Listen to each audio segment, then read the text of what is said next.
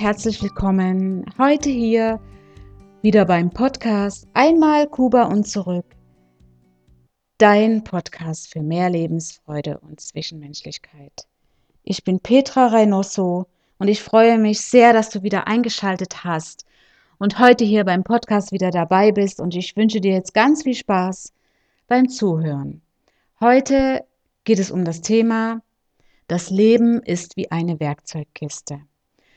Und die Fragen sind, hast du immer das richtige Werkzeug dabei? Und was kannst du tun, um immer das passende Werkzeug zur Verfügung zu haben? Zunächst möchte ich dir kurz sagen, was ich mit Werkzeugkiste meine.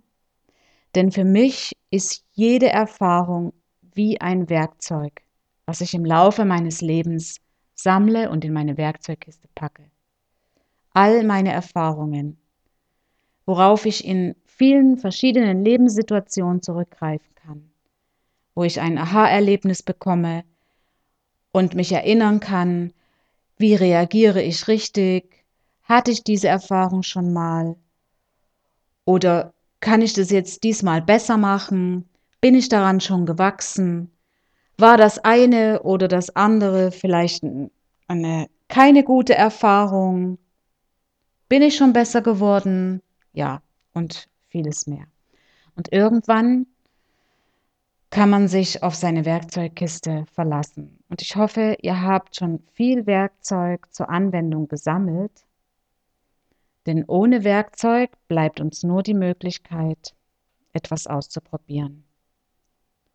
Die Möglichkeit, die Erfahrung selbst zu machen. Und da empfehle ich dir, dich auf deine Fähigkeiten, und deine eigenen Bedürfnisse und auf das bereits Erfahrene zu besinnen, was du bereits schon erfahren hast. Also auf deine Fähigkeiten und deine Bedürfnisse. Ich bin leider ein Spätzünder und ich hatte oft das Gefühl, ein paar Werkzeuge fehlten mir immer. Und heute kann ich all meine Erfahrungen mit einem Thema verbinden.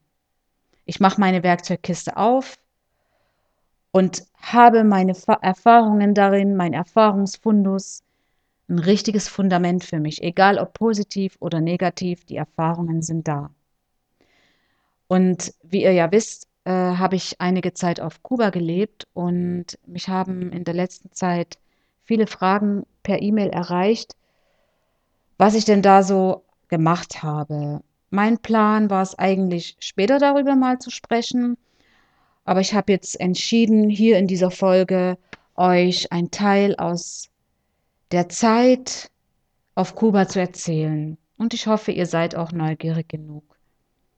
Ja, es gab nicht nur Sonnenseiten, sondern auch Schattenseiten. Und wie in der ersten Folge schon mal gesagt, wenn man aber im Nachhinein zurückblickt, weiß man immer, für was es gut war. Es kann noch, noch so viel Negatives gewesen sein, aber es bleibt überwiegend das Positive in Erinnerung, was auch wirklich gut so ist. Und ich weiß auch, dass das von unserem Hirn aus so gesteuert wird. Das ist ein bestimmter Schutzmechanismus. Ja, jetzt fange ich mal an und äh, komme mal zurück zu meiner Ankunft auf Kuba. Ich möchte euch erzählen, wie ich zum Nähen gekommen bin. Ich hatte wirklich sehr großes Glück mit meiner Familie, mit der Familie meines Mannes. Die waren alle wirklich so lieb zu mir. Die Geschwister, die Schwägerinnen, Schwager, Schwiegereltern, Nichten und Neffen. Sie haben mir die Familie gegeben und haben auch alle immer gewusst, dass ich ja dort keine eigene Familie habe und sehr weit weg war von meiner Familie ja, es waren einfach schon ein paar Monate vergangen und mein Mann arbeitete zu der Zeit und mein Sohn war auch schon in der Schule. Wir wohnten mit den Schwiegereltern zusammen und einer Cousine meines Sohnes. Ja, und meine Schwiegermutter, die hatte so eine alte Nähmaschine. Das war so eine alte Singer-Nähmaschine, die kennt ihr bestimmt noch. Und auf der Maschine habe ich da mal angefangen. Am Anfang nur geübt, um erstmal da so ein Gefühl dafür zu bekommen. Ich hatte früher das mal bei meiner Mutter schon probiert, Ja, und so habe ich dann angefangen, erst mal kleine Sachen zu machen.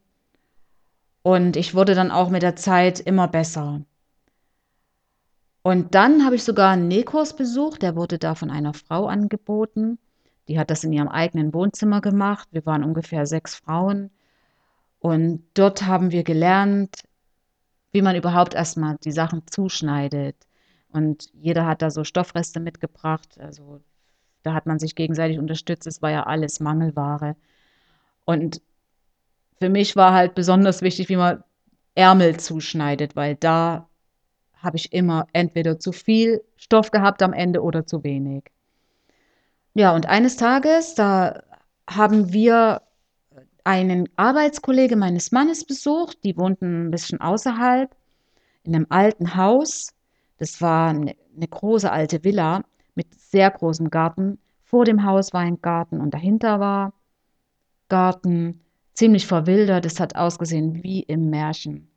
Es war halt leider viel kaputt in dem Haus. Also, der Boden, der war gefliest mit alten Fliesen, die waren auch schon sehr kaputt. Oder im Bad waren sogar Fliesen und die waren auch schon überall kaputt und es fehlte ja an allem. Es konnte ja auch nicht wirklich repariert werden. Und das war eine Villa so aus der späten Kolonialzeit. Das Haus werde ich wirklich nie vergessen. Ich denke sehr oft an das Haus und ich habe auch schon sehr oft davon geträumt. Na ja, und die Frau des Kollegen, Marina war ihr Name, die war so sympathisch. Wir haben uns gleich auf Anhieb gut verstanden, hatten's wirklich gut zusammen. Und wie sich herausstellte, hat sie in der Schneiderfabrik im Ort gearbeitet. Und dann hat sie mich gefragt, ob ich nicht auch Lust hätte und sie würde mir helfen, da reinzukommen.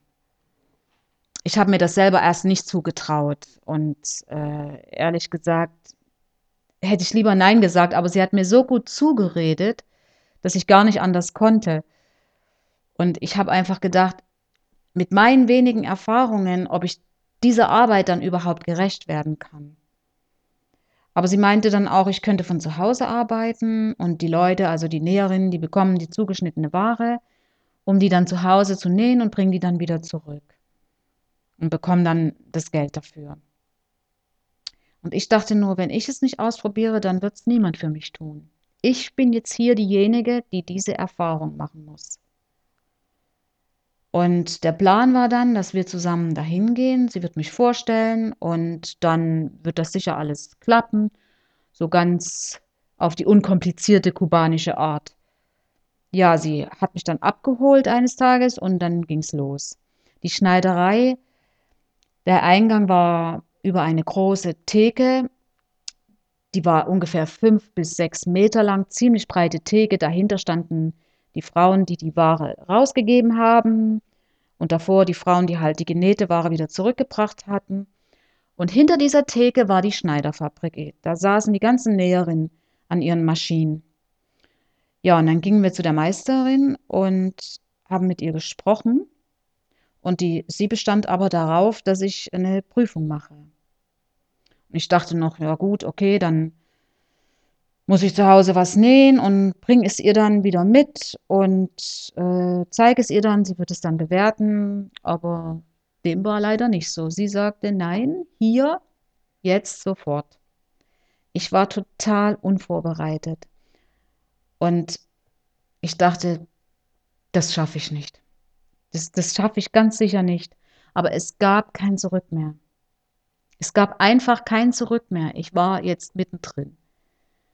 Ja, dann bekam ich ein Polohemd. Ich musste an so 'ne Maschine ganz hinten hinter der Theke und bekam eben dieses Polohemd.